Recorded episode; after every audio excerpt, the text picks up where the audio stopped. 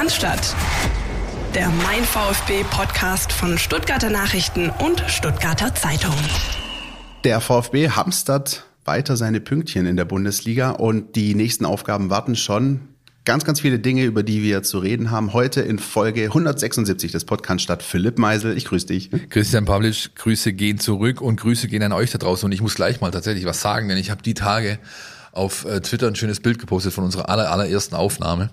Podcast statt 1, äh, vier Jahre sind wir alt geworden, aber nicht wie ich dachte, diese Woche, sondern, sondern schon letzte Woche. Deswegen ist es auch nicht die Aufnahme 175, die wir heute abfahren, sondern die 176 ist ja nichtsdestotrotz Leute, vielen, vielen Dank an euch da draußen, ne, die ihr uns regelmäßig hört, Woche für Woche mitverfolgt, uns Nachrichten schreibt. 20.000 Menschen haben uns schon abonniert, quer über alle Podcatcher, hören regelmäßig unsere Sendung. 6.500 bis 8.000 hören jede Folge. Das ist echt eine Ansage. Vielen, vielen Dank. Dem kann ich mich nur anschließen und auch die Tatsache, dass wir das schon vier Jahre machen, ist echt krass. Wenn man überlegt, was wir da schon alles durchgemacht haben und Abstieg und Aufstieg und sonstige Geschichten. Wow. Ähm, vergeht aber irgendwie wie im Flug, auch so jede Woche, ne? Ist ja immer was. Das ist halt nun mal das äh, zum einen Los unseres Jobs, zum anderen halt auch die große Freude. Ne? Fußball ist ein Tagesgeschäft, fünf Euro in die Phrasenkistenkaste hiermit, aber so ist es und Dementsprechend haben wir heute zum einen, zum ersten Mal das Spiel gegen Mönchengladbach, auf das wir zurückblicken können vom letzten Wochenende. Christian, du warst oben am Niederrhein. Was hast du gesehen außer der Humboldt-Schenke? also zuerst mal, ähm, ja, Mönchengladbach ist jetzt ähm, um es jetzt mal vorsichtig auszudrücken, äh, nicht die Hochburg der äh, Kultur in diesem Land. Äh, das ist echt, also da ist nicht viel los außer der Humboldt-Schenke. Umso besser, dass es sie gibt. Ähm, da konnte ich tatsächlich dann nach Dienstende einen kleinen Besuch abstatten. Aber ich bin natürlich auch draußen gewesen im Borussia-Park und habe mir das Spiel ähm, angeschaut, live vor Ort, 18.30 Topspiel, das Flutlicht war an, das war so das erste richtige wieder Flutlichtspiel. Ähm, über 40.000 Zuschauer, geile Stimmung, äh, die Elf vom Niederrhein beim Einlauf, so, das war schon mal schön.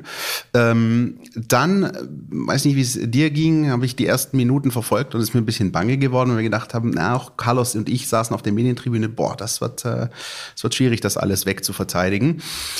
Bis dann, äh, out of nowhere, unser man of the Match, der glaube ich ein Dauerabo langsam hat, äh, Konstantinos Mavropanos sich gedacht hat, jo, dann rotze ich einfach mal drauf und äh, baller das Ding unhaltbar für Jan Sommer in die Maschen. 1-0, ähm, kurz vor der Pause ebenso schönes Tor ähm, von Jonas Hofmann und auch da wieder ähm, weiß auch nicht, wie da, kannst du vielleicht auch gleich noch was erzählen, wie deine Halbzeitdiskussionen so abgelaufen sind. Auch da haben wir uns angeschaut und gesagt, boah, okay, jetzt steht's 1-1, das wird noch eine lange, lange Halbzeit.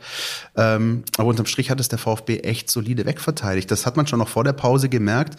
Ähm, die Mannschaft von Pellegrino Matarazzo ist mit einem klaren Matchplan da hochgefahren, äh, auch wohl wissend, ob der personellen Probleme, ob äh, dessen, was da an Gegner auf dich zukommt, also ein Gegner, der jetzt davor zwei Spiele gewonnen hat, zwei Champions League Teilnehmer geschlagen hat. Ähm, und ich muss sagen, unter dem Strich ist dieser Matchplan äh, auch aus meiner Sicht aufgegangen. Und da, vielleicht dann ein letzter Punkt noch, man nimmt einen Punkt mit, spielt 1-1. Dass allerdings der VfB nicht im Vollbesitz seiner auch personellen Kräfte ist, hast du beispielsweise in der Schlussphase gemerkt, so ab der 75., 80. Da haben sich nämlich tatsächlich ein paar Räume aufgetan für den VfB. Und wenn du die ein bisschen klüger ausspielst, dann nimmst du sogar einen Dreier mit äh, an ganz guten Tagen. Deswegen, Punkt, nimmt man mit, packt man einen in die Tasche, aber ähm, da ist tatsächlich auch noch ein bisschen mehr drin beim VfB. Meine Halbzeitdiskussion lief wie folgt erste Szene, die hitzig diskutiert wurde, war die vor dem vermeintlichen 2 zu 0, als der Stuttgarter Verbund sehr gut presst. Kulibali plötzlich 16 Meter vorm Tor blitzeblank dasteht. Und dann hast du eben gesehen, was äh, Tangi noch fehlt, um ein wirklich großer zu werden. Ein wirklich großer, der nimmt sich nämlich nicht den Schlenzer aus 16 Metern und versucht den wunderschönen Knick zu machen. Das machen nur die ganz, ganz Großen. Da reden wir dann von der Kategorie Ronaldo und so weiter. Alle anderen, die laufen noch drei, vier Meter, gucken sich den Torhüter aus, schließen dann entweder ab oder laufen eben um ihn rum und schieben die Pille dann einfach ins Netz. Das ist das klare 2 zu 0. Das muss es eigentlich sein. Ich mache ihm trotzdem keinen Vorwurf denn er ist halt noch blutjung, der Feuerhund. Er braucht noch eine Weile, um dann da die richtige Entscheidung zu treffen. Und die andere Szene, die heiß diskutiert wurde, war tatsächlich die vor dem 1 zu 1. Viele meiner Kumpels haben gesagt, den kann er doch nie im Leben so klären, das ist schlecht, das da legt da die Pille auf, der Mavropanos. Klarer Widerspruch. Ich sage, genau, ich sage, er macht alles richtig in der Situation. Das kriegst du gelernt von der Jugend an. Kopfballsituation aus dem Strafraum raus, geh auf die Außenposition, versuch ihn auf die Seite zu kriegen, egal wie, möglichst lang, möglichst weit nach außen weg. Genau das macht er. Wenn ich Dinos hier in dieser Szene einen Vorwurf machen möchte, dann, dass er derjenige ist, der den Schuss von Jonas Hofmann überhaupt blocken kann. Er steht eigentlich in der Schussbahn, hat die Arme schon hinterm Rücken, muss eigentlich nur kurz zur Seite gehen. Dann kommt er mit der Schulter, mit der Brust, mit der Hüfte vielleicht ran, lenkt den Ball dann zur Ecke oder zum Einwurf äh, aus und das, ähm, ja, aber auch da ein wirklicher Vorwurf ist ihm nicht zu machen, meiner Ansicht nach. Insofern gönnen wir Jonas Hofmann, der sehr gut drauf ist in den letzten Wochen, dieses Tor. Und schlussendlich war es auch leistungsgerecht, das muss man ganz klar sagen. Ja, äh, da darfst du unseren Kollegen äh, Henning Jochum, der in der vergangenen Woche uns einen Eindruck zu Mönchengladbach gegeben hat, dem darfst du das nicht sagen. Der schaut sich das an, sieht 32 zu 5 Torschüsse und sagt sich, was? Ähm, äh, war noch ein bisschen gefrustet, der, der Mann. Schöne Grüße an der Stelle. Aber ja, auch da, glaube ich, ähm, ist die Schussstatistik das eine. Das andere ist so dieser Gesamteindruck. Und der Gesamteindruck war, ähm, auch im Laufe der zweiten Halbzeit dann, ähm, dass sich das so ein bisschen verfestigt hat, dass du ab der 70. Minute gemerkt hast, okay, den Gladbachern fällt hier nicht mehr so viel ein. Und wenn der VfB das konzentriert und äh, fehlerfrei äh, wegverteidigt, dann nimmt er hier was mit. Und das hat übrigens Max Eberl dann nach dem Spiel auch gesagt. Er ist gefragt worden, warum hat es denn nicht zum Dreier gereicht? Er hat gesagt, weil Stuttgart keine Fehler gemacht hat. Also Stuttgart hat einfach uns die Fehler nicht gegeben. Fußball ist ein Fehlersport und ähm, wir haben äh, gehofft, dass er passiert. Er ist aber nicht passiert und ähm, wir haben zwar alles äh, versucht, Stuttgart hat keinen Fehler gemacht, 1-1, jeder ein Punkt. Geht absolut in Ordnung. Haben auch, wie gesagt, die Trainer ähm, nach dem Spiel relativ nüchtern äh, genauso gesehen und da gibt's nichts dran rumzudeuteln. Ähm, vielleicht noch äh, schöne Grüße an den Kollegen Jochum. Es waren 31 Torschüsse und von denen gingen, glaube ich, nur acht direkt aufs Tor. Ja, das ist dann halt ungenügend, Henning. Ja, tut mir leid. Bei aller optischen Überlegenheit ist das ein bisschen wenig von einer Mannschaft, die international spielen möchte. Ähm, ja, was kann man sonst noch sagen? Was ich, und das spielt vielleicht in diese Thematik mit rein, ähm, noch sagen kann, ist, dass mir dieser neue, in Anführungszeichen, man sieht ihn jetzt äh, zum zweiten Spiel in Folge, Mittelfeldrichter des VfB Stuttgart ziemlich gefallen hat. Bevor wir da aber ins Detail gehen, lass mal hören, was Steffen Görsdorf, unser Datenexperte, genau zu diesem Kontext zu sagen hat, bitte. Der VfB Stuttgart musste beim Gastspiel in Gladbach Corona-bedingt auf eine ganze Reihe von Spielern verzichten. Trotz dieser Widrigkeiten gelang ein Punktgewinn und die Schwaben gingen im Borussia Park sogar in Führung. Seit drei Spielen ist der VfB Stuttgart nun ungeschlagen. Ein Schlüssel zum abermaligen Punktgewinn war die neu gewonnene Stabilität im Zentrum. Wie gegen Hoffenheim wurde auch gegen Gladbach Atakan Karasor im Zentrum aufgeboten. In Halbspuren agierten Mangala bzw. gegen die Borussia der Startelf Debütant Nicolas Nartey. Kam der Gegner in Ballkontrolle, ließ sich Karasor in die Vierer Abwehrkette fallen und machte damit die Räume im Abwehrzentrum dicht. Direkte Anspielmöglichkeiten auf die gegnerischen Stürmer im Strafraum wurden so zur größeren Mangelware als derzeit Mikrochips für die deutsche Industrie.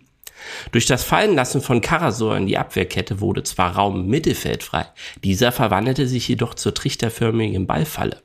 Denn versuchte es ein Gegner mit Ball durchs Zentrum, wurden sie je nach Spielseite von Endo oder Mangala bzw. Nare im Empfang genommen. Deren Druck auf den ballführenden Spieler drängte die Hoffenheimer als auch die Gladbacher auf die kompakt stehende Abwehrkette, die vereint den Ball eroberte oder den Gegner zu halbherzigen Abschlüssen und zwang. In Zahlen, Natei kam am Ende auf acht Ballberoberungen, Karasor sogar auf elf Stück. Und in puncto Abschlüsse Hoffenheim gab 13 Schüsse ab, aber nur vier davon fanden den Weg aufs Tor. Gladbach gab sogar 31 Schüsse ab, lediglich acht Stück kamen auf den Kasten von Fabian Bredlow. Und auch darunter war wenig zwingendes Material dabei. Ein weiterer Beleg für die neue VfB-Abwehrstärke gehört der VfB Stuttgart bis zum siebten Spieltag noch zu den Top 5 Teams mit den meisten zugelassenen Großchancen, ließ man in den letzten beiden Spielen nicht eine einzige Großchance zu. Ist das jetzt ein Zufall oder Glück, dass die Gladbacher bei 31 Versuchen nur einmal trafen? Weder noch. Der beschriebene Stil der Stuttgarter trieb die Gladbacher reihenweise zu Verzweiflungstaten. Weil die vermeintlichen Torgaranten nicht in Abschlussposition gebracht werden konnten, avancierte Matthias Ginter mit fünf Schüssen am achten Spieltag neben Jonas Hoffmann zum Spieler mit den meisten eigenen Schüssen seines Teams. Insgesamt gab mit acht Schüssen in Person von Leroy Sané vom FC Bayern München nur ein Spieler mehr Schüsse am Wochenende ab. Der feine Unterschied. Hofmann und Sané sind prädestiniert für Abschlüsse, während Ginter bis zum Anpfiff der Partie gegen Stuttgart in dieser Saison erst zwei Schüsse überhaupt abgab. Am kommenden Wochenende empfängt der VfB Stuttgart den ersten FC Union Berlin. Deren abschlussstärkster Spieler sind Kruse und Avonie mit 11 bzw. 20 Schüssen. Man darf also gespannt sein, ob der VfB abermals die gegnerische Abteilung Attacke kaltstellen kann. Da hörst du nochmal, Henning. Es waren nur 31 Torschüsse und acht davon aufs Tor. Ja, mehr war es nicht. Nein, aber ähm, ist interessant, denn Materazzo hat in den ersten Spielen klar gesehen, wo seine Mannschaft ein Problem hat. Das hat sich natürlich deutlich gezeigt an den Ergebnissen, aber auch an den Gegentoren, die man gefressen hat, an den Großchancen, die man zugelassen hat. All das konnte man abstellen und dafür maßgeblich ist dieser neue Mittelfeldtrichter, nenne ich es jetzt einfach mal. Ja. Nominell gesehen ist es eine flache drei aus drei Sechsern im Spiel, in der Realformation, die sehen wir auch beispielsweise im Match Analysis Hub der Bundesliga, dass wir mitlaufen haben bei den Spielen, ist es eher eine Trichterformation. Das heißt, Narte oder Mangala, einer von beiden hat ja gespielt in den letzten beiden Spielen, und Endo, die spielen so ein bisschen in den Halbräumen davor. Karasor ist der Mittelpunkt. Gegen den Ball lässt er sich dann auch gerne in die Kette fallen, bildet dann quasi eine, eine, eine Vierer-Abwehrkette das ist, äh, ich will nicht sagen alte Schule, aber so ein bisschen alte Schule reloaded. Ne? Es ist nicht der klassische Libero, Hata der Libero, ja? sondern es ist halt das situative Erkennen von Spielsituationen, darauf entsprechend reagieren und diese Verdichtung, die der VfB dadurch schafft im Mittelfeld, sorgt eben dafür, dass auch so eine eigentlich offensiv starke Mannschaft wie Gladbach zu keinen Großchancen kam, über 90 Minuten. Ja? Und das ist vielleicht auch das, was Max Ebel angesprochen hat, wenn er sagt, die machen halt keine Fehler. Ja? Und sie haben uns in dem zentralen Bereich, wo wir besonders gut sind, Zakaria, äh, Manu Kone, ähm, Neuhaus, der da sonst spielen kann, da haben sie uns den Zahn gezogen, wo unser, wo unser Triebwerk ist, unsere Offensivstärke anrollt, aus diesem zentralen Raum, da haben sie uns einfach die Luft zum Atmen genommen und deswegen verdient am Schluss den Punkt mitgenommen. Und ich finde äh, spannend diesen äh, Blick auf die Daten jetzt konkret zu diesem Spiel äh, in Mönchengladbach. Aber wenn man das alles sich mal ein bisschen längerfristiger anschaut, also beispielsweise mal in die jüngere Vergangenheit, dann haben wir hier darüber gesprochen, ne, über Spiele in Leipzig, wo es dann kurzzeitig mal drunter und drüber ging, über die Anfangsphase gegen Freiburg, ähm, über, da gehen ja unsere Meinung ein bisschen auseinander, aber über das, wie ich finde, nicht wirklich gute Spiel in Frankfurt, vor allem defensiv. Und was dann aber passiert ist, ist, ähm, Pellegrino Matarazzo und sein Team haben die Gefahr erkannt und es sich daran gemacht, die Gefahr zu bannen auch und ähm, dagegen vorzugehen. Und es war ja immer so ein bisschen dieser Tenor defensive Stabilität, defensive Stabilität, defensive Stabilität. Und aus meiner Sicht ist das ein Punkt, der dazu führt, dass der VfB diese defensive Stabilität langsam bekommt. Ähm, nämlich auch in Spielen, ähm, jetzt auch gegen Hoffenheim, wo man dann eigentlich auch im zweiten Durchgang nicht mehr ganz so viel zugelassen hat. Und jetzt eben in Gladbach hat sich das Ganze einfach nochmal wieder ein bisschen äh, weiter optimiert. Und das ist das, was mir ähm, tatsächlich gefällt, dass es hier und da hatten wir in unseren vier Jahren Podcast schon andere Zeiten, wo wir, glaube ich, monatelang über dieselben Baustellen gesprochen haben. Aber hier ist es so, es gibt eine Baustelle, die wird äh, ausgemacht, die wird detektiert und daran wird gearbeitet und es zeigen sich tatsächlich Wochen später Verbesserungen. Und das ist, finde ich, mit vielleicht sogar das beste Zeichen. Absolut. Das werden wir auch weiterhin so sehen. Ja, und das ist was, was äh, hoffnungsfroh stimmt. Ich meine, der uralte Spruch Defense wins Championships, Offense wins Games ist ja nicht, äh, ist ja nicht, kommt nicht von ungefähr. Ich will jetzt nicht darauf raus, dass der VfB Stuttgart irgendeinen Titel holt, aber defensive Stabilität ist die Basis für alles, wo man immer noch dazu sagen muss, zu dieser Stabilität gehören halt auch alle elf. Es sind nicht nur diese drei in dem Trichter Mittelfeld, es sind nicht nur die drei, die hinten in der Kette spielen, es sind nicht nur die Wingbacks, die die weiten Meter machen, sondern das gesamte Mannschaftskonstrukt ist dafür relevant. Das bedingt auch frühes Pressen, Gegenpressen, äh, kompaktes Verschieben, viel Leute hinter den Ball bekommen bei Ballverlust, all solche Dinge, die sind gerade da und das trotz der ganzen Ausfälle da sieht man halt mal wieder, was A, ein breiter Kader ausmachen kann, aber auch, was Mentalität, Leistungsbereitschaft, Leidenschaft und Wille auslösen. Und dazu hören wir jetzt einfach mal, was der Trainer nach dem Spiel uns in die Mikros diktiert hat. Was mich am allermeisten freut, ist, dass wir nach den letzten zehn Tagen, äh, die nicht so einfach waren für uns, die Mannschaft den Schalter gefunden hat, um ja, heute extrem konkurrenzfähig zu sein. Sprich für die Charakter der Mannschaft. Ja, das war Pellegrino Matarazzo unmittelbar nach dem Spiel, noch am Samstagabend in Mönchengladbach. Und das ist, finde ich, wiederum so die andere Seite, über die wir einfach auch noch kurz sprechen können. Das eine war jetzt datenbasiert und was tut sich rein taktisch. Das andere ist aber so das, was ich immer als Soft Skills bezeichne. Also, dass da etwas ist, was du mit Zahlen, Daten gar nicht mal füttern kannst, was du aber wahrnimmst auf dem Platz. Du hast gerade auch gesagt, alle elf sind eingeladen und verpflichtet, auch nach hinten Aufgaben äh, zu absolvieren. Ich weiß jetzt nicht, wie oft du das Spiel in Gladbach noch in voller Länge dir angeschaut hast. Ich weiß, du bist jemand, der macht das gerne, aber beispielsweise zähl mal da die defensiven Zweikämpfe, die Tango Kulibali geführt hat in dem Spiel. Das ist sehr auffällig. Und da ist etwas der VfB ähm, auch unter Pellegrino Matarazzo, vor allem jetzt unter Pellegrino Matarazzo, ist mein Eindruck, ähm, schafft es allen diesen Widrigkeiten zu trotzen, indem so eine kleine, ich will nicht sagen Wagenburg-Mentalität, aber es wird schon so ein bisschen dieses, dieses Gefühl geschaffen, wir haben hier einen Rückschlag nach dem anderen. Es gibt hier viele Unwägbarkeiten, viele Dinge, mit denen wir kämpfen, uns auseinandersetzen müssen und wir zeigen es denen und wir sind da und wir holen trotzdem was. Und ähm, da merkt man, dass da, wir haben schon darüber gesprochen, wie gegen Hoffenheim die halbe Bank äh, zu Massimo gerannt ist nach dem Tor. Da ist was, das äh, kann man so gar nicht äh, richtig gegreifen, aber du merkst einfach, wenn du im Stadion bist, das ist da bei dieser Mannschaft. Sven Mislintat hat am Tag nach dem Spiel in der Medienrunde gesagt, wenn wir, wenn ich irgendwas herausheben möchte, ist jetzt kein Originalzitat, ich gebe es nur so nach äh, bestem Wissen und Gewissen wieder, wenn ich etwas positiv, am positivsten herausheben möchte, dann genau dieser Punkt, diese Mentalität, dieses Füreinander-Dasein, dieses im Verbund arbeiten. Und wenn ich zurückdenke, jetzt eigentlich, wenn man mal nur die Materazzo-Zeit zurückdenke, dann ist das das Pfund, das der VfB Stuttgart eigentlich schon die ganze Zeit hat. Wir reden ja nicht umsonst hier fast jede Woche oder letzte Saison haben es auffällig aufgetan über die Crunch-Time-Schwaben, die am Ende noch in der letzten Viertelstunde kommen, die einfach nie aufgeben. Und das ist was, was halt mittlerweile auch jeder Bundesligist weiß. Jeder Gegner weiß das. Du kannst gegen Stuttgart spielen, du kannst hoch hochführen, wie du willst. Die sind nicht tot. Und das ist einfach ein Riesenpfund, das du hast und das kommt, er wächst aus dieser mannschaftlichen Geschlossenheit, aus diesem Team Spirit, Teamgeist, aus diesem auch ja, wie die Jungs abseits des Platzes miteinander umgehen, ja, das ist, das sind mit Sicherheit nicht äh, 33 Freunde, ja, so groß ist der Kader nämlich, wenn alle fit sind. Aber es sind halt schon Jungs, die ähm, für und miteinander da sind.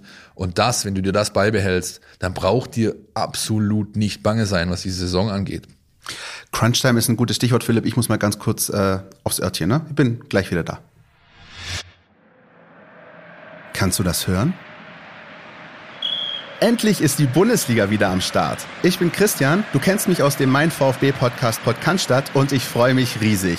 Tauche ein in die Welt deines Lieblingsvereins, den VfB Stuttgart. Mit dem Mein VfB Plus Abo bleibst du die ganze Bundesliga-Saison auf Ballhöhe. Erhalte Zugriff auf das Matchcenter, Live-Ticker, multimediale Inhalte und vieles mehr. Jetzt die Mein VfB App herunterladen und das Abo vier Wochen kostenlos testen. Verfügbar im Apple App Store und im Google Play Store. So, Christian, warst du groß oder klein? Ja, klein, ja. ging ja ganz schnell. Sind ja. ja wieder da. Sehr schön.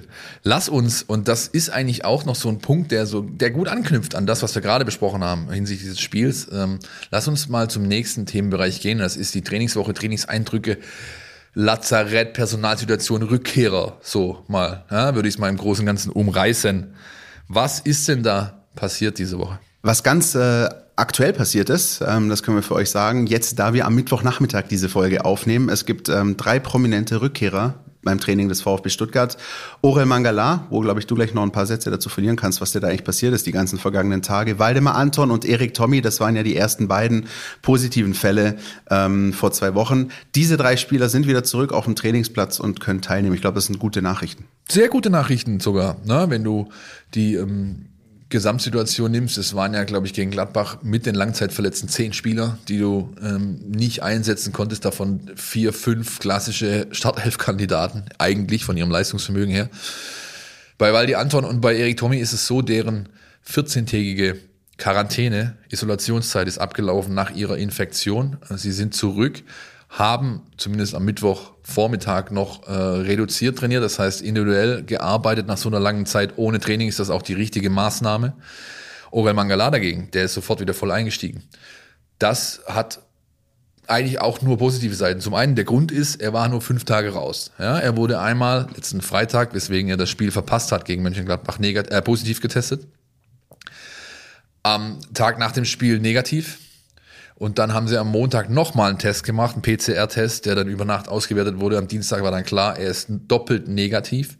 Und dann griff bei ihm dasselbe, wie es bei Fabi Bredlow war, der spielen konnte dann in Mönchengladbach, nämlich er war fünf Tage in Isolation, hat einen doppelt negativen Test, wurde dann nochmal getestet, auch der war negativ, er durfte, also er konnte sich quasi freitesten. Der VfB war in enger Abstimmung mit dem Gesundheitsamt Stuttgart, dass das alles entsprechend durchgewunken hat und so hat Orel wieder voll trainiert. Am Mittwochnachmittag, während wir jetzt aufnehmen, ist eine zweite Einheit dann im Gange und sollte nichts mehr Gravierendes passieren, dann wird Ore Mangala den Platz von Nick Naftey wieder einnehmen am Sonntag gegen Union. Wie das für Anton und Tommy aussieht, da würde ich eher abwarten. Anton ist natürlich, obwohl das Hiroki Ito gut gemacht hat, ein klarer Startelf-Kandidat. Ob er schon soweit ist nach so langer Pause, wird der Trainer entscheiden nach den Eindrücken. Bei Tommy, der Ergänzungsspieler ist, kann man. Also in beiden Fällen würde ich damit rechnen, long story short, dass sie im Kader auftauchen.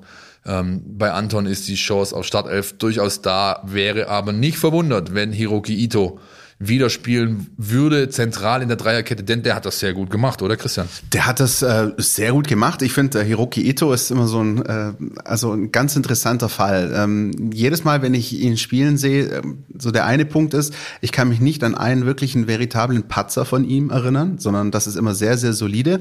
Und das andere ist, er wirkt immer so, also er wird ja oft ins kalte Wasser geworfen. Ist, glaube ich, auch einmal mitten im Spiel mal eingewechselt worden, die Saison schon. Der wirkt, als würde er jetzt schon zwei Jahre da kicken und ähm, äh, hat einfach keine keinerlei Adaptionsprobleme, sich in dieses Spiel, in diese Defensivarbeit einzuordnen. Und das finde ich schon sehr, sehr sehr, sehr auffällig, ehrlich gesagt. Ähm, vielleicht ganz kurz, um das nochmal äh, zu round-uppen, wie man, glaube ich, so schön sagt, Philipp. Ähm, also Mangala, Anton, Tommy äh, zurück wieder im Trainingsbetrieb. Fabian Bredlo hat am Samstag ähm, schon gespielt. Bleiben also noch zwei Spieler, die positiv getestet wurden und noch nicht zurück sind auf dem Platz. Das sind äh, Roberto Massimo und Florian Müller. Und da wird eben auch die Zeit zeigen, ähm, wie es da weitergeht. Vielleicht sprechen wir einfach nochmal kurz nicht nur über Ito, sondern auch Spieler wie Karasor, Nartey, die, die in Gladbach gespielt haben. Was bedeutet das denn für die, wenn jetzt äh, diese, sag ich mal, arrivierten Spieler wieder zurück auf dem Trainingsplatz sind? Also zur Vollständigkeit halber, ja. Ähm, Massimos Quarantäne läuft am Freitagabend aus ja. und äh, äh, Müllers am Sonntagmorgen, glaube ich. Das heißt, die sind beide keine Option für den Kader gegen Union. Vielleicht dann gegen Köln. Ähm, ich kann mich durchaus an den Fehler erinnern von Hiroki Ito. Einen hat er gemacht. Rat mal.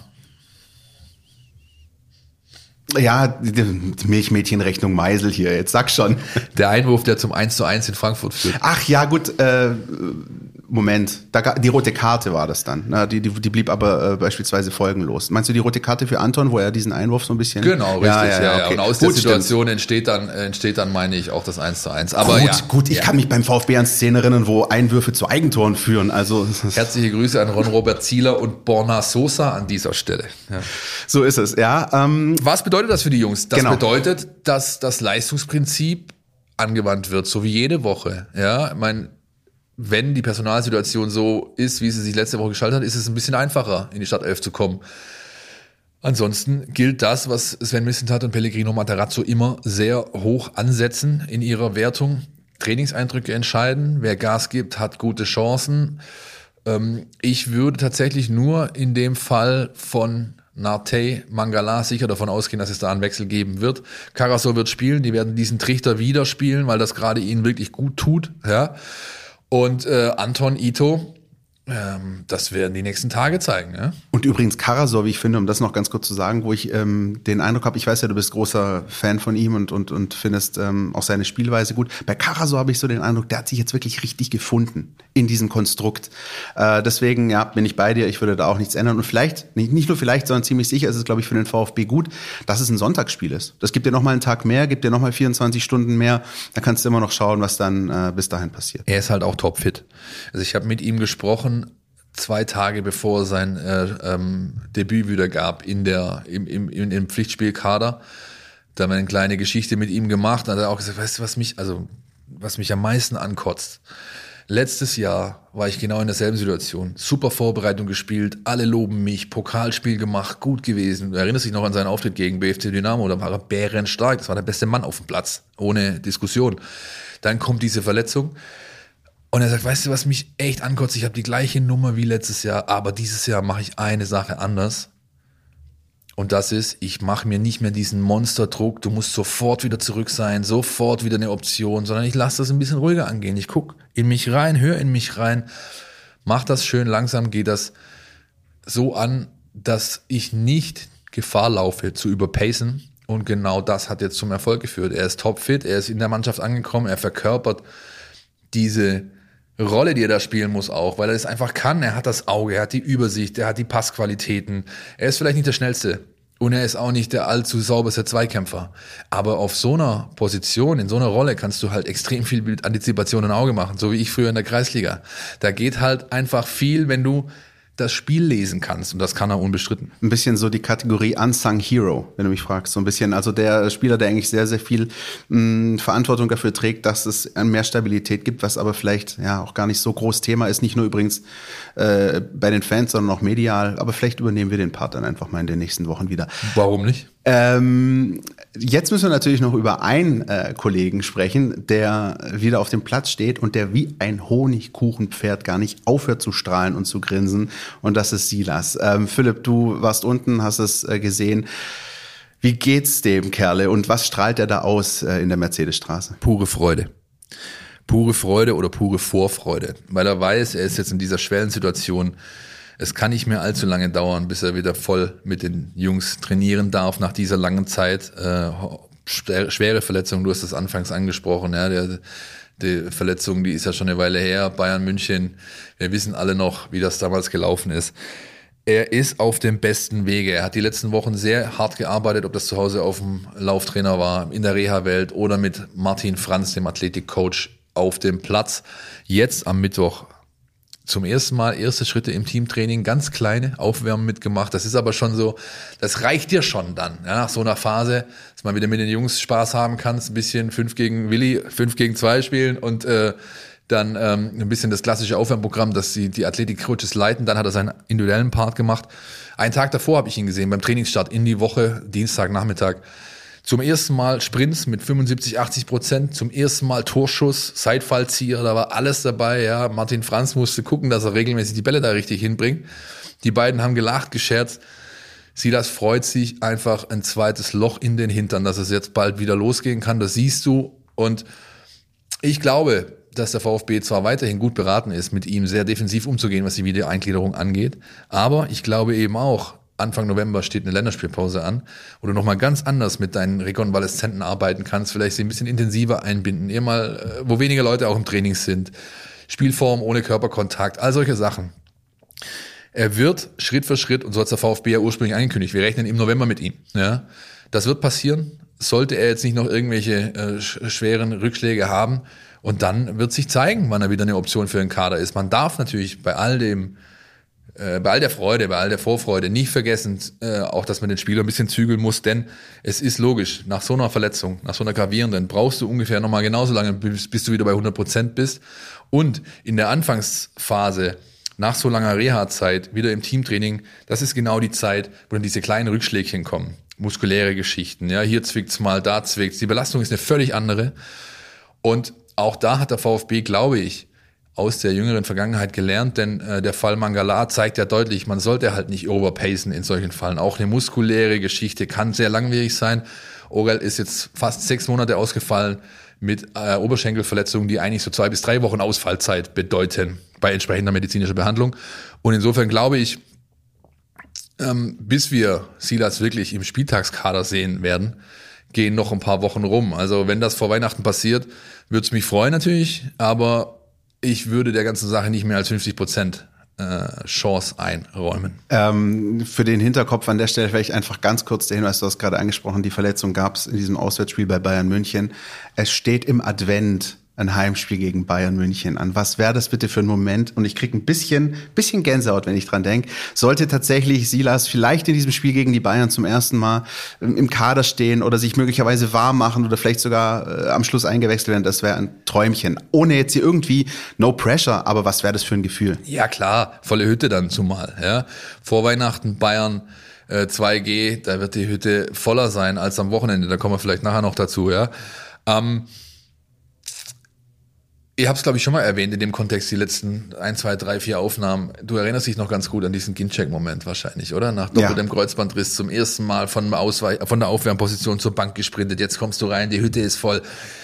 Dieses Stadion, da ist selbst der hüftsteifste Rentner mit dem Krückstock einfach mal komplett aus dem Sattel gegangen. Und das ist ein Moment, das wünsche ich dir natürlich für den Jungen. Und glaube ich auch er. Ich meine, also, wenn ich mich in seine Situation versetzen würde, ich bin jetzt Anfang 20, äh, junger Kerl. Ähm, da so musst du dir jetzt viel vorstellen. Alter, ich stehe, ich stehe, ja, da muss ich mir sehr viel vorstellen, das stimmt.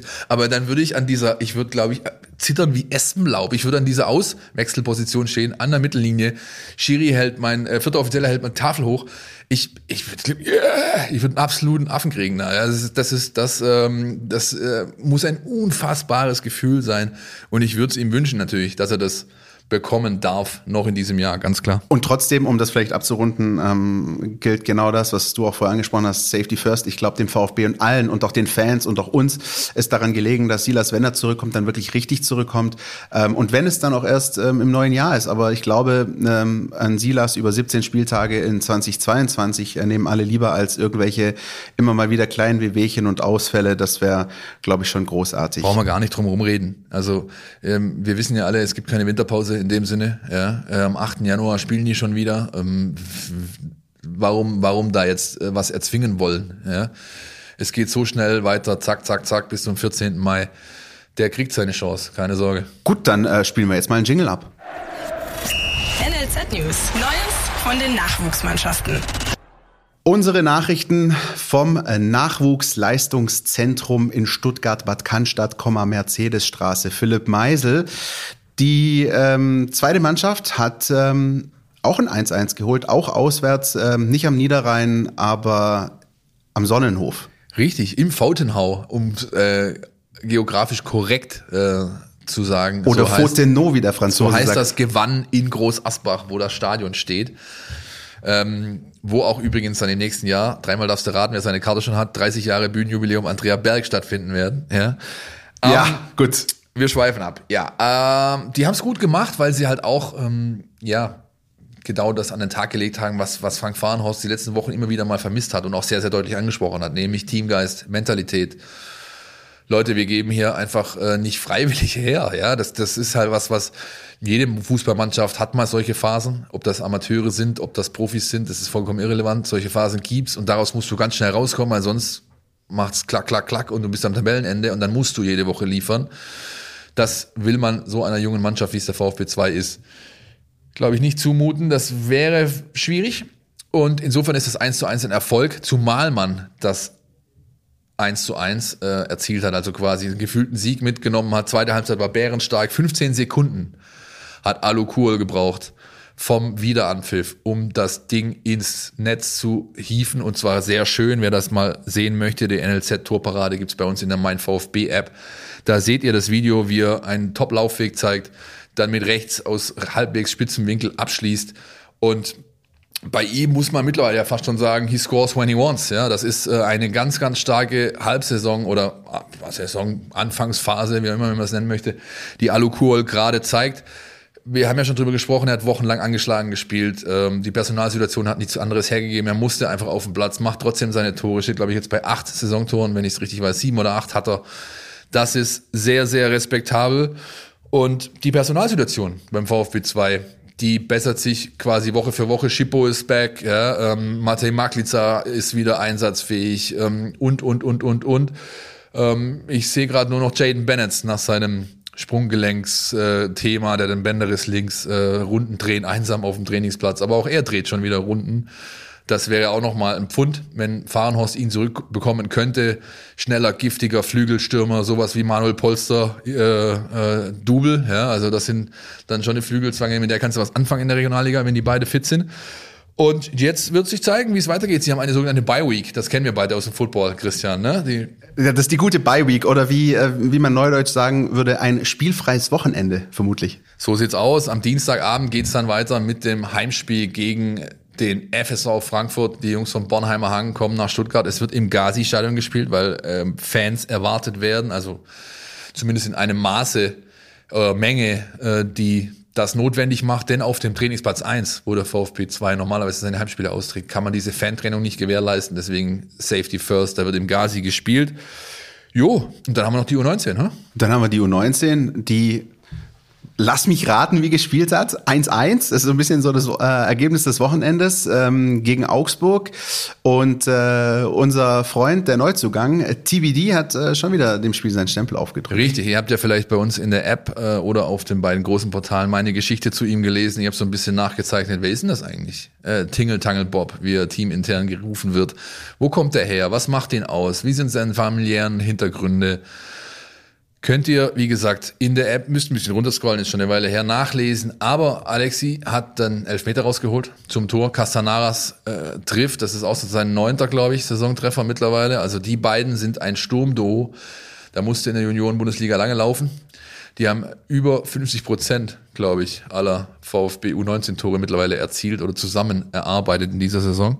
Das ist stark. Was nicht so stark ist, ist, dass du dir halt in der 85., 86. gegen eine Mannschaft, die nicht deine Kragenweite ist, auch wenn Nico Willig sagt, die sind stark schon, aber halt eigentlich äh, ist das eine Mannschaft, die der VfB schlagen muss. Dann noch den Ausgleich fängst, so eins zu eins, du gibst die Tabellenführung wieder ab, bis zweiter Nürnberg wieder vorne. Und jetzt hast du das nächste Auswärtsspiel vor der Brust und zwar bei einem meiner Guilty Pleasure Clubs aus Deutschland, Christian. Der erste FC Saarbrücken. So sieht's aus. In dem warst du eigentlich, da sollten wir eigentlich mal in diesen neuen Ludwigspark, auch da nochmal schöne Grüße an den Sportsfreund Jochum, der kommt nämlich aus der Ecke, beziehungsweise kennt sich da sehr gut aus. Äh, Wäre eigentlich auch mal wieder ein Ausflügchen äh, Das dahin. muss einfach Saarland ist. Saarland ist für mich das äh, Bundesland im Westen mit der nach Württemberg natürlich größten Fußballhistorie. Borussia Neunkirchen, ähm, die FC S- Homburg. FC Homburg, FC 08 Homburg, die SV Elversberg an der Kaiserlinde, auch wenn die natürlich so ein bisschen Emporkömmling sind. Und natürlich der glorreiche erste FCS. Saarbrücken. Ich war im alten Ludwigspark mehrfach. Ich habe das unfassbar geil gefunden. Dieses komplett marode Ding, ja, äh, Sandstufen, alles ist verwuchert, verwachsen. Jetzt haben sie es wunderbar neu, hübsch und schick. Und gerade so in die Kurve der Virage Est, der Hardcore-Fans des äh, ersten FC Saarbrücken, da würde ich mich schon mal gerne reinstellen und so ein Spiel beobachten. Aber Kennst du dieses Gefühl, äh, weil diese, diese Stadien gibt's ja heutzutage nicht mehr. Das habe ich zuletzt erlebt äh, in Darmstadt, noch vor dem Umbau. Dieses Gefühl, wenn aus den alten Steinstehtribünen so der Löwenzahn rauswächst. Ja, das, ist, das gibt's heutzutage gar nicht mehr. Natürlich nicht mehr, das gibt's nicht mehr. Das gibt's schon noch, aber da wird halt kein Profifußball mehr gespielt. Ganz klar. Ja. Ähm, Saarland übrigens, ähm, ganz witzige Geschichte, könnt ihr nachlesen in den Geschichtsbüchern. Ich hoffe, ich gebe es richtig wieder. Nach dem Krieg, die Herberger Elf, die dann später Weltmeister wurde, 54, hat eines ihrer ersten Länderspiele gegen wen gespielt? Gegen die Schweiz? Gegen das Saarland. Ach ja. Das Saarland war damals noch Verhandlungsmasse zwischen Verhandlungsmasse irgendwie, aber zwischen Frankreich und Deutschland. Das war noch, die hatte keine Staatszugehörigkeit. Die waren eigenständig.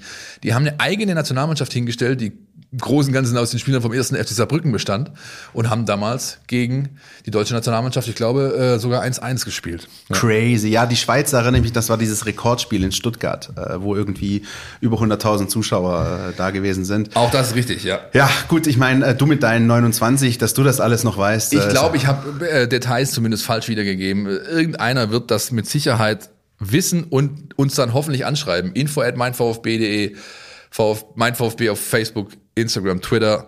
Ihr könnt uns gerne einen Kommentar da lassen und mich berichtigen, wenn ich mal wieder im Überschwang der Gefühle ein bisschen äh, hier und da den Hang zur Halbwahrheit habe raushängen lassen.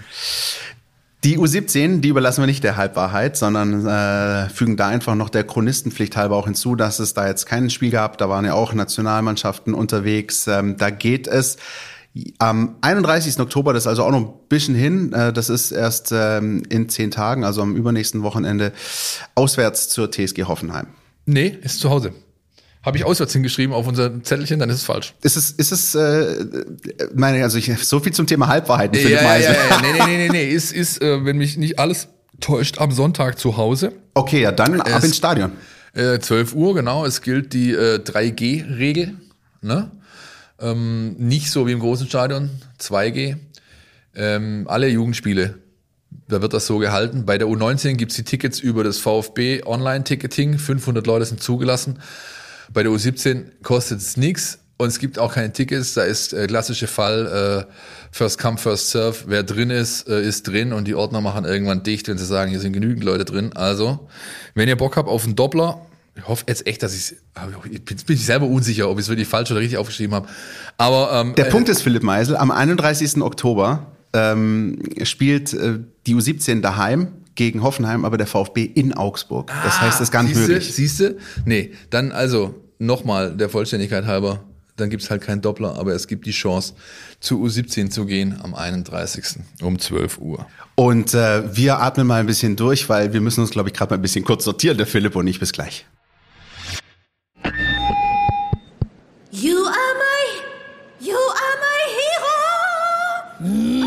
Mega! Wahnsinn! Unfassbar! Äh, Dieter? Das findest du gut? Nee, nicht die Super Null. Das super Angebot hier ist doch mega! Das Xiaomi 11 Lite 5G New Edition ab nur einem Euro von Mobilcom Debitel.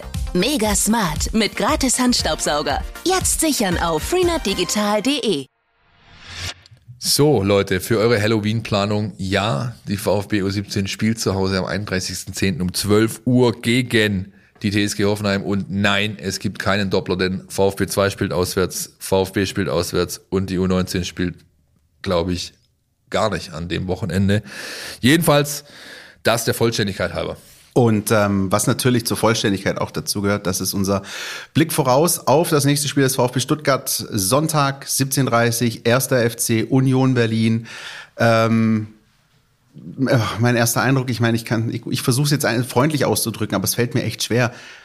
Die nerven mich ein bisschen, wie gut sie sind. Und zwar schon jetzt das dritte Jahr. Steffen Görsdorf, äh, bekennender Fan äh, der Eisernen, sei mir nicht böse, aber Mann, ey, das, das nimmt gar kein Ende. Und das meine ich aber ähm, mit allem Respekt. Also ich ziehe alle meine Hüte vor denen, dass die wirklich äh, als Aufsteiger, gut, kann man sagen, Aufstiegseuphorie, erstes Jahr, come on.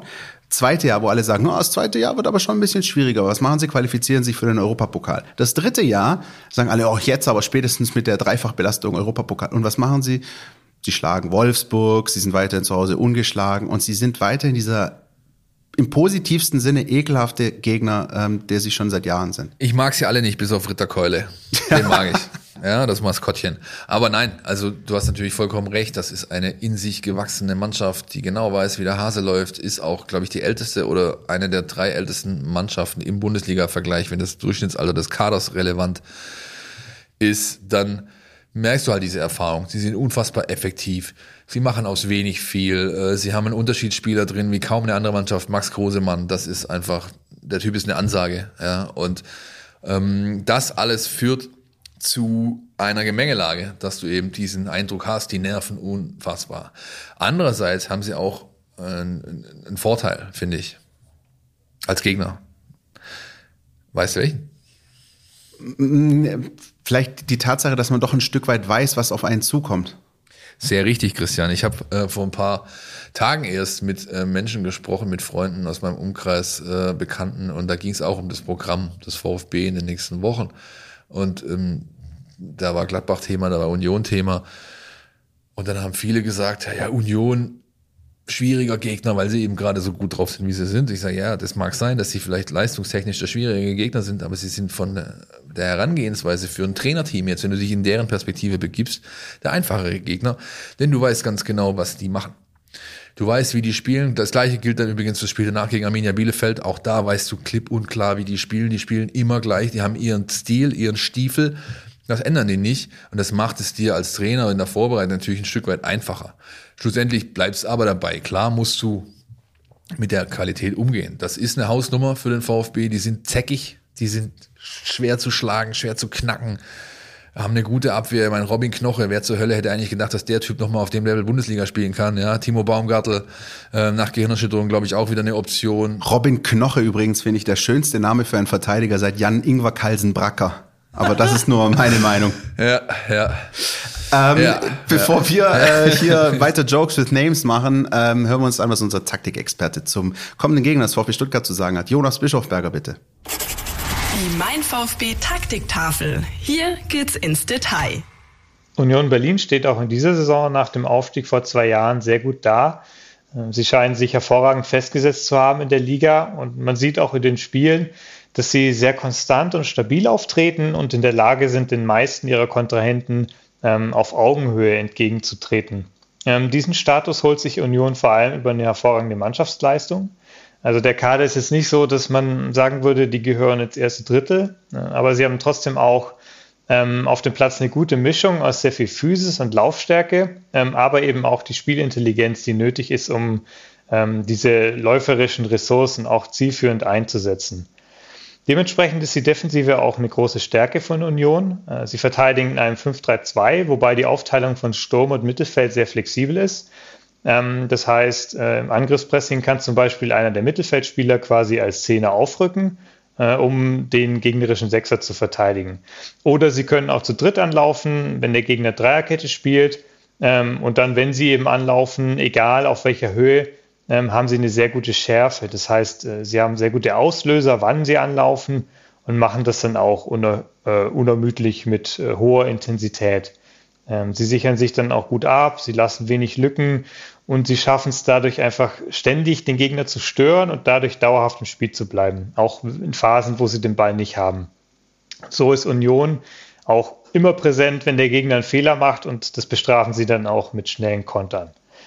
Ähm, Union hat insgesamt nicht viele Schwächen, aber eine davon könnte sein, dass die Innenverteidiger sehr aggressiv nach vorne verteidigen. Die sind auch alle sehr zweikampfstark, aber wenn man schafft, die vielleicht trotzdem mit flinken Dribblingen zwischen den Linien ins Leere laufen zu lassen, oder wenn man sie in Laufduelle mit Spielern wie Mamouche oder Kulibali schickt, dann könnte auch was gehen äh, für den VfB. Mal sehen, wie sie es angehen werden. Vielen Dank, Jonas.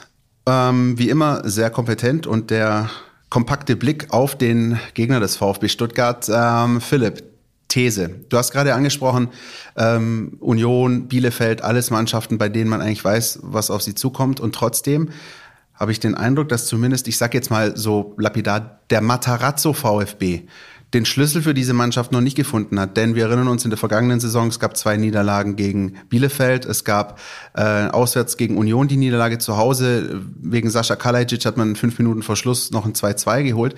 Aber im Großen und Ganzen ist mein The meine These, mein Eindruck, diese Mannschaften Union, Bielefeld, da hat der VfB den Schlüssel noch nicht so ganz gefunden. Ich glaube, das fuchst den Trainer auch. Ja, definitiv. Ähm, hat für mich auch ganz viel mit dem Thema, das wir schon angesprochen hatten, zu tun. Altersschnitt, Erfahrung, Abgewichstheit, dieses klassische, ist ein bisschen Fußballersprech, vielleicht ein bisschen zu derbe für manchen, aber so ist es halt nun mal. Die wissen ganz genau, wann sie hinlangen können, wenn es der Schiri nicht sieht. Die wissen ganz genau, wie sie den Spielfluss unterbinden mit kleinen Fouls, die nicht mit Gelb geahndet werden. Die sind zäckig, die sind eklig, die sind immer da, die nerven.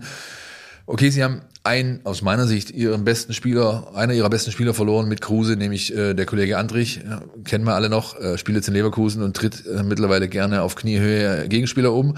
Aber das war halt genau der Spieler, der das verkörpert, diesen Spielstil. Und äh, das pflegen die halt weiterhin. Und das ist was, was diese, so, so einer jungen Mannschaft, wie es der VfB ist, äh, wobei jung vielleicht gar nicht mehr das allzu größte Thema ist, sondern eher Erfahrung in solchen Situationen das nimmt der halt den, den, den Wind aus den Segeln gerne mal. Ja, da musst du dich wehren, da musst du eben auch mal die Ellbogen ausfahren. Da braucht solche Leute wie Kulibali beispielsweise, der dann nicht nur die meisten aller äh, Zweikämpfe letzte Woche geführt hat, nämlich 28 gegen Mönchengladbach, sondern halt auch viele erfolgreich beschritten hat mit fünf Offensivtriplings, nee, mit sechs gewonnenen Offensivtriplings. Die meisten, nee, nicht, so ist falsch. Mit sechs Offensivdribblings die meisten aller Bundesligaspieler am vergangenen Wochenende und davon 50 Prozent durchgebracht. Auch das die beste Quote. Solche Jungs brauchst du da. Die laufen, die wehtun, die auch mal drauftreten. Erinnerst du dich, Situation, als Kulibali reinkam in Frankfurt? Allererste Aktion, hinlaufen und einmal einfach kapital auf den Fuß steigen. Das ist eine gelbe Karte, ja, aber das gehört zum Spiel. Das gehört einfach zum Spiel, dass du dir nichts scheißt, dass du dir, dass du dir, dass du da einfach mal rotzfrech bist und sagst, so, hör mal zu, hier geht's so nicht weiter für euch, Leute. Kurz danach steigt er hoch, wuchtet den Kopfball auf Marmouche, der macht das 1-1. So geht das Spiel aus. Solche Jungs brauchst du da. und auch diese Einstellung, die diese Jungs dann haben, zu sagen, nee, ich lass mir hier von euch nicht die Butter vom Brot nehmen. Und das brauchst du am Sonntag und wenn es geht, direkt ab 17.30 Uhr und 0 Sekunden, weil ähm, ich habe gerade zwischendrin kurz nachgeschaut, ähm, der VfB erlebt gerade die Chance, mh, eine Situation auszunutzen, die ihm beim ersten Mal nicht gelungen ist. Ich spreche davon, dass Union Berlin am Donnerstag im Europapokal unterwegs ist. Ähm, der VfB hatte zu, schon zu Hause das Heimspiel gegen Leverkusen. Da haben die äh, zuvor gegen, ich glaube, Ferenc Varos gespielt. Und ähm, der VfB ist einfach in dieses Spiel gegen Leverkusen mit, der, mit den falschen ähm, Ambitionen reingegangen, was die ersten 10, 15 Minuten angeht. Weil das ist genau das, was du gegen so einen Gegner brauchst, der am Donnerstag noch gekickt hat. Du hattest frei. Da sind die äh, Beine noch ein bisschen müde. Die laufen sich dann eher während des Spiels so ein bisschen frei und du bist dann eher in der zweiten Halbzeit dann äh, am Start. Ähm, und das hat der VfB gegen Leverkusen massiv verpasst. Und ich habe gerade nachgeschaut, Union Berlin am Donnerstag auswärts unterwegs im De Huip bei Feyenoord Rotterdam. Ähm, und das ist alles andere als ein einfaches Spiel. Da wird es 90 Minuten auch auf die Knochen gehen. Ähm, Mario Götze, ja? Ja, äh, nee, der Nee, ist ja, bei PSV, halt. Genau, Ja, Mario. Götze ist bei PSV. PSV, ja, PSV. ja. Aber PSV. bei, bei Feyenoord ist äh, äh, also da jeder, der und ich glaube, die älteren VfB-Fans wissen auch, dass es äh, durchaus eines der unangenehmeren Auswärtsspiele im Europapokal ist. Ähm, da wird es 90 Minuten zur Sache gehen und das muss einfach ein Thema sein. Ähm, klar darfst du dich nicht zu sehr mit dem Gegner beschäftigen, aber du weißt ganz genau, hey, Sonntag 17.30 hier kommt ein Gegner, der hat vor 72 Stunden noch in Holland um Conference League Punkte gespielt. Wir müssen hier von der ersten Sekunde da sein und denen gleich zeigen, Leute, glaubt gar nicht, dass es hier für euch einfacher wird als in Rotterdam. Und wenn du das schaffst, die ersten 20, 30 Minuten ähm, diese Botschaft dem Gegner auf den Platz zu geben, dann hast du gute Chancen. Denn ähm, was dir auf keinen Fall passieren darf, das sagen wir oft und das ähm, ist eigentlich auch eine ganz einfache Weisheit, aber du darfst gegen Union nicht in Rückstand geraten. Wenn das passiert, wird es echt, echt schwierig. Ähm, deswegen Vollgas, vielleicht ein frühes Tor sogar ähm, und dann mal gucken, was passiert. In Rotterdam gibt's übrigens auch in der dritten Halbzeit gern mal auf den Helm, ja. So ist es nicht. Das stimmt, ja. Aber ähm, was du gerade in schönen Worten äh, umschrieben hast, äh, möchte ich mal kurz auf den Punkt bringen. Der VfB braucht anders als seine Zuschauer im Stadion am Sonntagnachmittag 3G. Giftig, gallig, gierig müssen die Jungs sein und zwar von Beginn an. Und dann, finde ich, hat der VfB ein Pfund, ähm, das Union nicht hat nämlich eine variable Offensive. Wenn ich mir anschaue, wie die kicken, dann weißt du halt schon ganz genau, wie es läuft. Ja? Spielaufbau, Ball kommt zu Kruse, der verteilt oder schließt ab.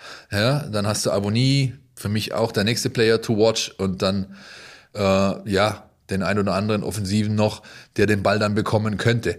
Aber der VfB wiederum hat durch diese neue Mittelfeldformation mit dem Trichter erstmal die beiden aus den Halbräumen, die starten können. Also Mangala, Endo sind deutlich offensiver unterwegs, als es sonst eigentlich sind, kommen auch in Abschlussräume. Und dann hast du halt die Jungs Führig, Marmouche, Kulibali, Sosa, da ist viel Betrieb, das ist variabel, das kommt mal hier, mal da, über diese Seite, über die andere, durch die Mitte. Das sind alles Dinge, ähm, die den VfB Stuttgart zum Vorteil gereichen können, wenn er es sauber ausspielt. Ich finde, viel wird drauf ankommen, auch wie diese Verbindung ähm, passiert zwischen diesen Halbräumspielen, also Endo, Mangala, den ich wie gesagt in der Stadt 11 erwarte, und Chris Führig, weil da ähm, da passiert's, ja, da wenn da wenn's da fluscht, wird's gefährlich. Ganz kurzer Einschub an der Stelle, auch weil ich das noch ziemlich genau weiß, weil ich ähm, die Spiele auch gesehen habe. Union Berlin war in der vergangenen Saison das Team, das vielleicht Endo in beiden Spielen am besten rausgenommen hat. Das war so ein bisschen mein Eindruck. Und dann wird's auch für den VfB schwierig. Die wissen natürlich ganz genau, Urs Fischer weiß genau, auf wen es ankommt. Ja, aber Andrich ist halt nicht mehr da. Mhm. Ja, die werden Prömel wahrscheinlich dafür abstellen, den alten Esslinger und Kickerspieler. Der hat ja sowieso jede, jedes Mal eine Rechnung offen. Ja, der mag den VfB nicht und der ist immer heiß in diesen Spielen. Krischer Prömel, aber ähm, ja, auch das ähm, kann halt einfach nicht ein drittes Mal funktionieren hintereinander. Also irgendwann musst du dich auch mal davon lösen können. Ja, und nochmal der VfB, wenn er es schafft, aus dieser Mitte gefährlich, überführig dann was zu entwickeln, dann werden die Unioner Probleme bekommen. Denn so gut Baumgartel und Knoche auch momentan spielen mögen, eine Sache haben sie, die man nicht wegdiskutieren kann, das ist Hüftsteife. Die sind halt gegen so schnelle kleine Wusler nicht ganz so gut aufgestellt, wie wenn da vorne jetzt einen Kalajdzic reinstellst oder einen äh, Al-Gadoui oder von mir aus einen Wout Weghorst, äh, irgend so ein Brocken halt, ja, da können die besser mit umgehen, als wenn dann diese kleinen, giftigen, variablen Jungs da antanzen alle, alle paar Minuten. Insofern kann ich dem VfB nur raten, das auch zu forcieren, ja, also nicht sagen, hey, wir gucken mal, ja, das meine ich auch mit giftig, gallig, gierig, ja, sondern sofort drauf, Gas geben, Gas geben, die Nerven wie so ein Hornissenschwarm. Und dann glaube ich, ist was drin, endlich mal gegen die Eisernen. Personal, Personal, Personal. Du hast es vorher schon ein bisschen anklingen lassen und da gehe ich mit. Ähm, ich glaube, wir können davon ausgehen, dass Orel Mangala zurückkehren wird in die Startelf und Nate dafür weichen.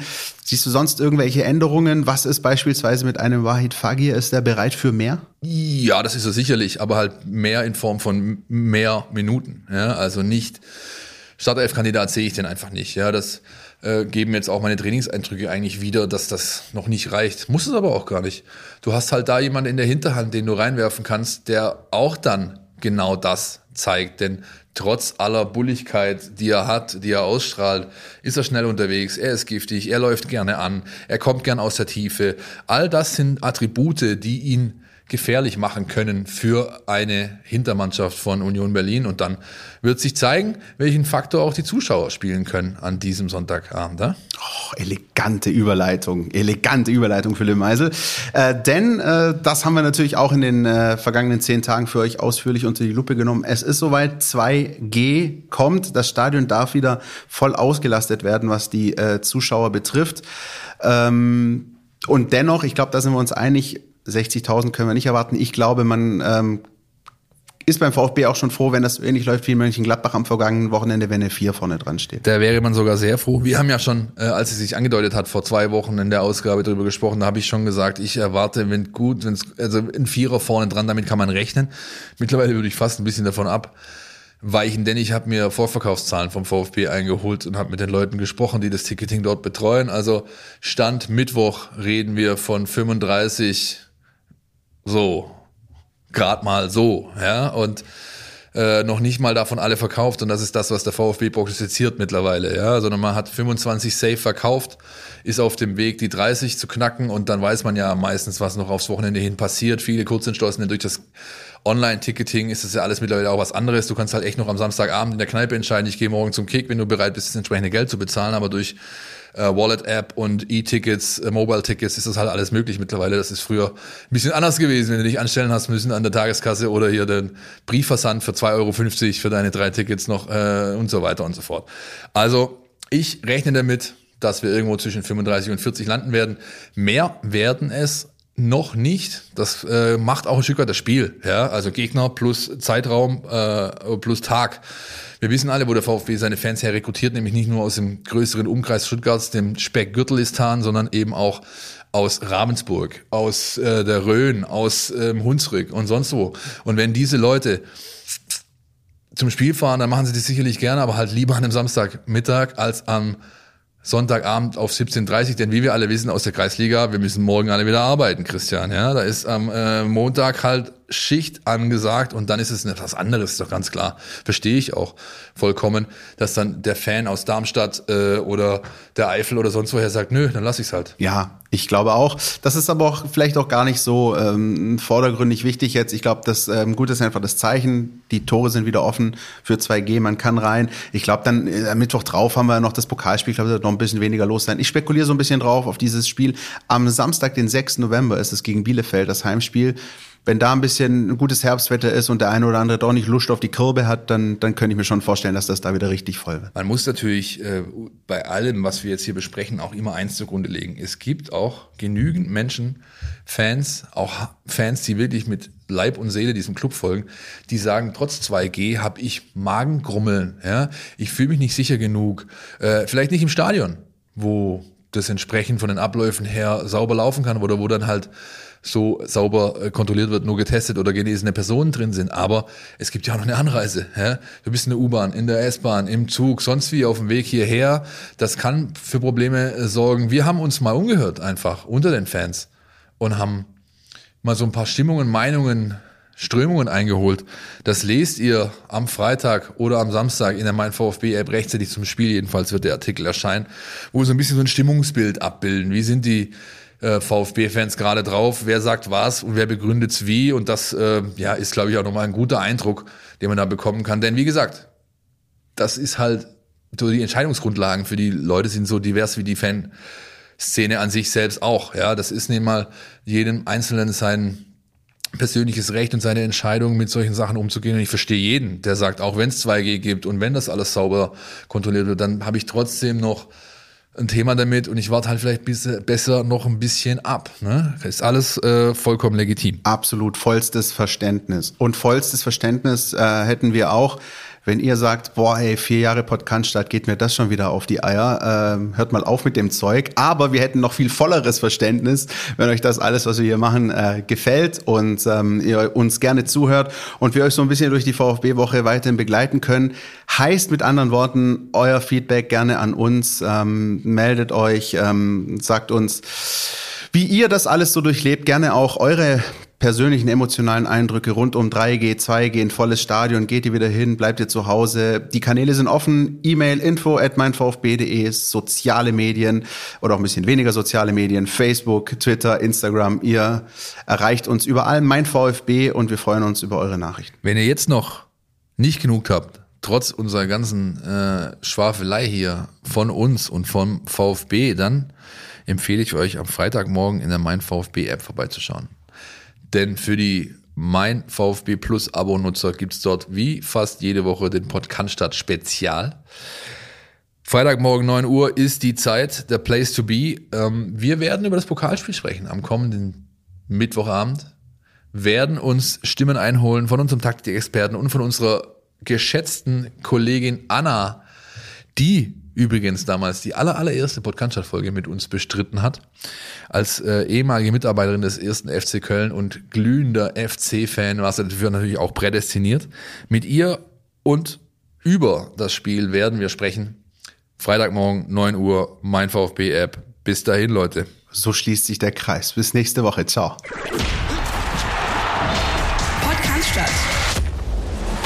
Der Mein VfB Podcast von Stuttgarter Nachrichten und Stuttgarter Zeitung.